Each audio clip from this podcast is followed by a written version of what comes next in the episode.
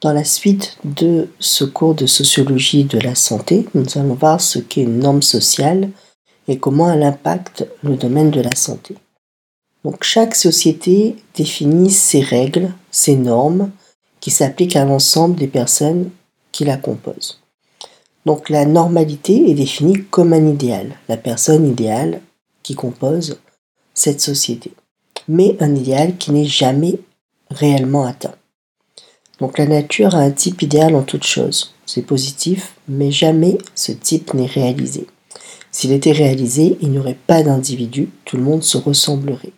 On peut donc conclure que le terme de normal n'a aucun sens absolu ou essentiel. Ce que nous dit cet auteur nous permet de comprendre que la norme, finalement, n'a de sens que dans la société dans laquelle elle est définie.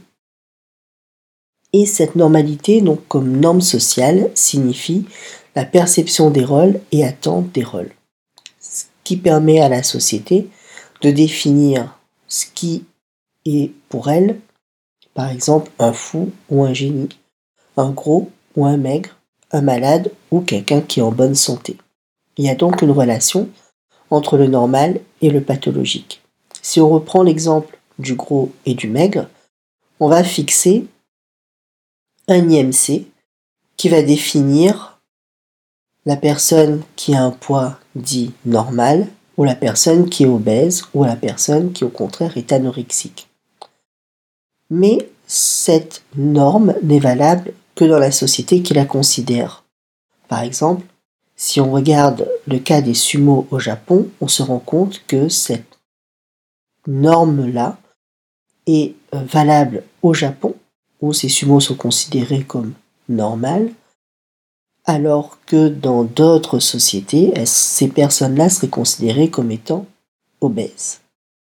La normalité, comme absence de maladie, puisque euh, si on considère qu'il y a une norme qui définit ce qui est pathologique de ce qui ne l'est pas, cela nous pose un problème de définition, puisque finalement cette norme-là n'est valable que dans la société dans laquelle elle est définie. Il faut donc avoir une définition biomédicale, celle qui est valable pour les médecins et qui amènera ces médecins à corriger le trouble. Et dans ce cadre-là, le discours médical va jouer un rôle décisif dans ce que va être la norme pathologique ou la norme de la bonne santé. Alors pour Talcott Parson, la maladie peut être considérée comme une déviance par rapport à la norme. Macrono nous rappelle qu'avant Talcott Parson, on ne faisait guère de corrélation entre des variables sociales et des variables biologiques. On se basait uniquement sur ce que les médecins en disaient sans tenir compte de ce qui est au fond une évidence. Et cela nous donne la définition du malade sociologiquement parlant, c'est-à-dire quelqu'un qui est perçu comme malade uniquement quand il se dit malade ou se comporte à la façon d'un malade, selon les normes sociales de la société dans laquelle il se trouve. Et si l'on considère l'ensemble de ce que l'on vient de dire, on se rend compte que la maladie est une double déviance à la fois à la norme biologique et à la norme sociale. Ces normes sociales nous amènent aussi à définir le concept de trajectoire.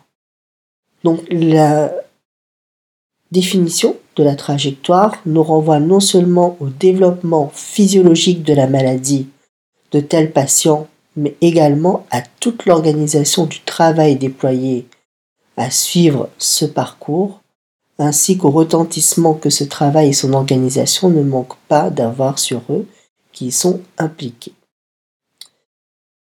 Et on se rend compte donc qu'il y a différentes phases dans la trajectoire. La pré-trajectoire, donc avant le début de la maladie, l'amorce de la trajectoire, donc les premiers symptômes et la pose du diagnostic, la crise, la situation à haut risque qui va menacer la vie du patient, la phase aiguë, donc les complications, l'hospitalisation, la phase stable, où les symptômes sont contrôlés, ou la phase instable où les symptômes sont mal contrôlés mais sans hospitalisation, la rémission au comeback avec l'amélioration physique et mentale du patient, ou la détérioration progressive physique ou mentale et éventuellement le décès.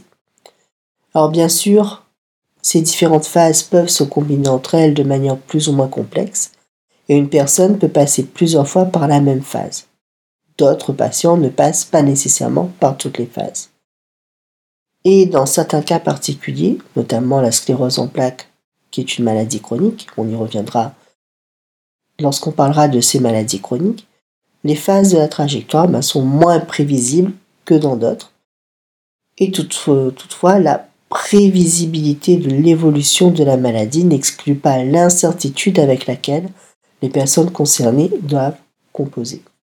Cela nous amène aussi à comprendre que chaque individu, chaque patient va définir sa trajectoire lorsqu'il est malade à partir de son vécu, à partir des normes de la société dans laquelle il se trouve et à partir donc de ses propres choix finalement.